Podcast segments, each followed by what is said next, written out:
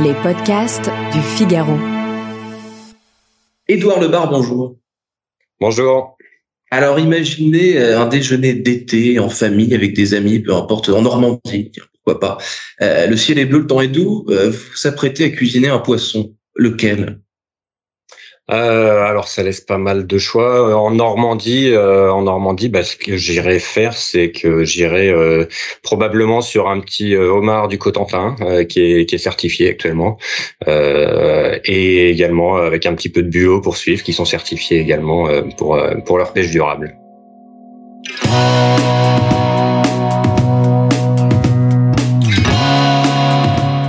Bonjour à tous et bienvenue au Talk Décideur du Figaro en visio avec aujourd'hui sur mon écran et par conséquent aussi sur le vôtre, Edouard Le Bar, donc fan de Omar euh, de Normandie et directeur Europe de MSC. MSC, c'est une ONG environnementale qui œuvre pour la préservation des océans, notamment en luttant contre euh, la surpêche. On va en parler. Euh, Édouard Lebar, vous avez créé, vous, l'antenne française de cette ONG en 2009, je crois. Qu'est-ce qui vous a mis sur la route de MSC et qu'est-ce qui vous a mis euh, sur la route de, de, ces causes quoi? Défendre ces causes, ça vient d'où? Qu'est-ce qui s'est passé? Vous êtes ingénieur, euh, je crois, de, formation.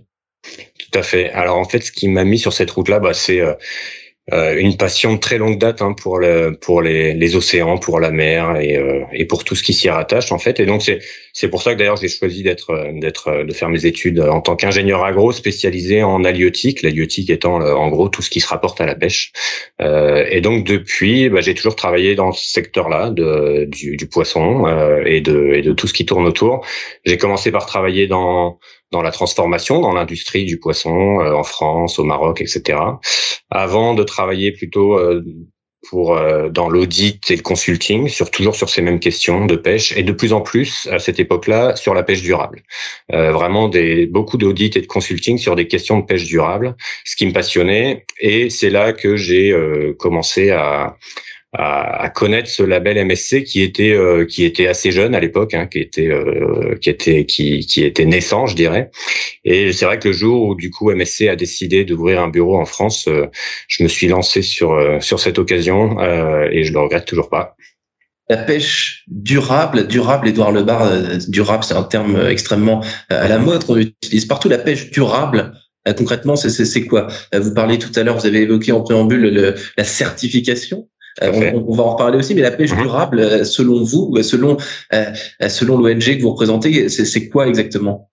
Bah, la pêche durable, en fait, c'est tout simplement, ça va paraître très évident ce que je vais dire, mais mais c'est vraiment la définition, c'est en fait de pouvoir pêcher de manière à laisser en mer assez de poissons pour, euh, en gros, qu'ils se renouvellent euh, régulièrement. Mais c'est pas suffisant. C'est-à-dire que pour pêcher durablement, il faut aussi euh, faire attention de ne pas avoir un impact négatif également sur les autres espèces ou sur les habitats, ou en tout cas avoir un impact réversible, parce que c'est très difficile de ne pas avoir d'impact du tout.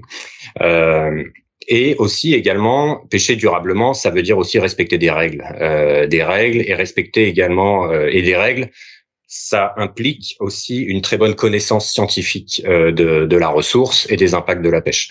Donc ça, je dirais que c'est la base de la pêche durable. Et du coup, ça va avoir également un impact sur d'autres aspects euh, que les aspects uniquement environnementaux, parce que bah, la pêche aujourd'hui, c'est aussi une énorme activité économique euh, pour la planète. Hein. C'est plus de 39 millions de personnes qui sont directement employées dans la pêche dans le monde. Et si on rajoute à ça euh, toutes les activités de transformation qui en découlent, on est pas loin de 10% de la population active mondiale qui dépend de la pêche.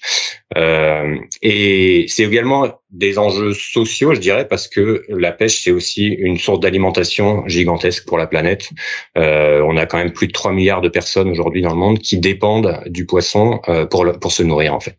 Je, reviens sur cette notion de, de, de, régulation, parce que vous avez à la fois parlé euh, de ce qui se passe au-dessus de l'eau, c'est-à-dire euh, les, les, mhm. pêcheurs, et ce qui se passe en dessous. Est-ce que la complexité de votre métier, c'est pas justement de réguler à la fois euh, l'animal et, et, et, et l'être humain pour faire en sorte qu'il y ait une alchimie et que euh, pour, pour, préserver les océans, c'est précisément la, la, définition. Ça doit être extrêmement complexe euh, mhm. de, de, de, mesurer l'impact en dessous, en, dessous de l'eau et au-dessus. en effet, c'est très, en fait, c'est très complexe. Alors nous, en tant qu'ONG, on n'est pas des régulateurs, c'est-à-dire que c'est pas nous qui, qui, qui, qui, votons des lois sur la, la, régulation de la pêche. Par contre, évidemment, du coup, on, on, donne notre avis, notamment grâce à la certification sur le sur son efficacité. Par contre, pour revenir sur votre question, c'est vrai qu'en fait, c'est très complexe parce qu'en fait, la pêche, c'est euh, à cette échelle-là, quand même, une des dernières activités euh, de euh, d'extraction de ressources sauvages dans l'alimentation. Euh, et donc, en fait, la grande complexité, c'est de c'est de gérer cette ressource qui est sauvage et donc qui est euh, par essence euh, qui, qui, qui, bouge, qui dépend énormément des conditions, alors des conditions climatiques, des conditions de, euh, de, de, nutrition qu'il y a dans, dans l'eau, etc. Tout ça, ça varie, et donc du coup, ça demande énormément d'efforts en, en, termes scientifiques pour suivre en fait l'évolution de ces stocks, et et puis aussi, vous l'avez noté, au-dessus de l'eau, c'est-à-dire que derrière, il faut euh, mettre en place des régulations. Alors ça peut être beaucoup de choses, hein. ça peut être des quotas, ça peut être des fermetures de zones, ça peut être des, des fermetures temporaires de la pêche. Ou euh, euh voilà, il y a énormément d'outils en fait à, à, à, la disposition en fait justement des, des régulateurs. Et le, bah, toute la science euh, de la pêche durable, c'est justement de réussir à mettre les bons outils aux bons endroits et surtout qu'il y ait un respect en fait de ces régulations. Alors, on va reparler juste après, euh, Lebar, de, de, de, pêche et, et, science, les relations entre les pêcheurs les, et les scientifiques et les, et les ingénieurs. Mais avant ça, est-ce que par définition, l'océan, euh, la mer, c'est pas euh, un territoire tellement vaste euh, qu'il qui, l'échappe en fait? Vous avez évoqué la technologie mmh. pour pour mesurer, pour surveiller, pour réguler, etc. Mais l'océan, en fait, c'est une question de conscience beaucoup parce qu'on on, peut y faire ce qu'on veut. En matière de surveillance, c'est assez euh, Enfin, c'est pas le, c'est pas une rue à Paris ou dans n'importe quelle grande ville française. Quoi. Non, c'est sûr, c'est non, c'est sûr que c'est beaucoup plus complexe.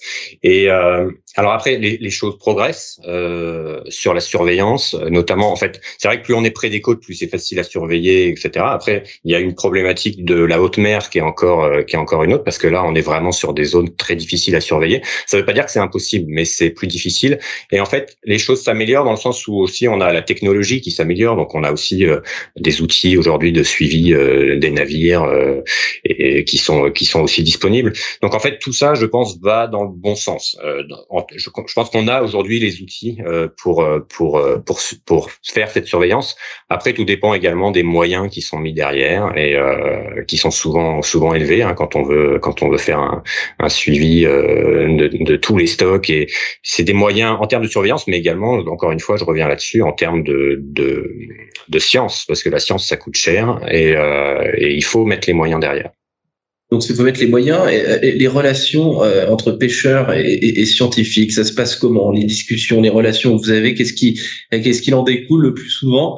Euh, Qu'est-ce qui, qu'est-ce qui, qu'est-ce qui, qu'est-ce qu'on comprend Qu'est-ce qu'on comprend moins?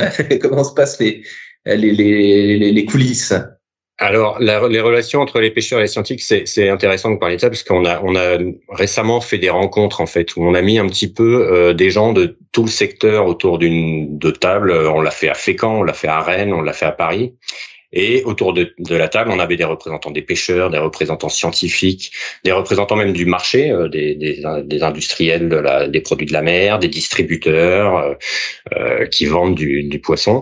Et donc, on a mis tous ces gens autour d'une table pour discuter de pêche durable et pour pour en fait échanger sur cette notion-là et, et voir comment mieux collaborer. Et en fait, ce qui est super intéressant, c'est de voir que la relation entre pêcheurs et scientifiques, euh, je trouve, s'améliore. En fait, euh, ça fait, euh, je vous ai dit en fait depuis mes études que je travaille dans ce secteur-là, et c'est vrai que euh, on, on, voit vraiment une amélioration, et surtout on voit un intérêt. C'est-à-dire qu'on sent que les pêcheurs se rendre compte qu'en fait ils ont un, un, intérêt à collaborer avec les scientifiques parce que du coup c'est eux qui leur apportent la plupart des données en fait qu'ils utilisent pour évaluer les stocks parce que bah, les pêcheurs sont au plus proche de la ressource et donc sont les mieux placés pour pouvoir euh, pour pouvoir euh, euh, bah, aider les scientifiques à, à, récolter des données, je dirais.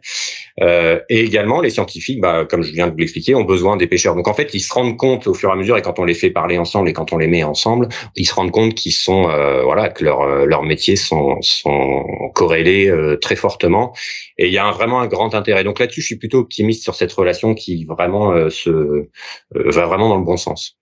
La culture de la pêche à la, à la française et Édouard Lebar, qu'est-ce que vous avez à me raconter à ce sujet? Parce que euh, la géopolitique, euh, on l'a vu avec le Brexit et avec il y a des tas d'exemples, euh, mais la géopolitique, la diplomatie, euh, les normes d'un pays et d'un autre, ça, ça, complexifie encore davantage euh, le, le, le, problème.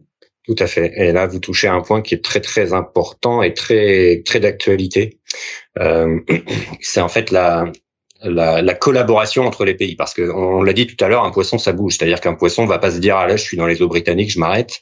Euh, donc en fait, il faut réussir à s'accorder entre pays pour pêcher durablement. C'est un poisson n'a pas de passeport. Hein. Non, il n'a pas de passeport et puis surtout les frontières, ça lui parle pas beaucoup. Ah et, et, du coup, euh, bah, les pays sont obligés de s'adapter à ça. Et en fait, on, voit en Europe, par exemple, il y a une politique commune des pêches, c'est-à-dire que la politique euh, de la pêche en Europe, c'est une politique qui est commune, et donc c'est euh, la, la, politique dont vous avez probablement entendu parler, des quotas, etc., et qui a qui a fait ses preuves. C'est-à-dire qu'aujourd'hui, quand on regarde un petit peu les, les eaux européennes, euh, on est plutôt dans une situation qui s'améliore. C'est-à-dire que entre 2003 et 2020, l'abondance moyenne des stocks, c'est plus 33%. Donc on voit quand même que les choses vont plutôt dans le bon sens.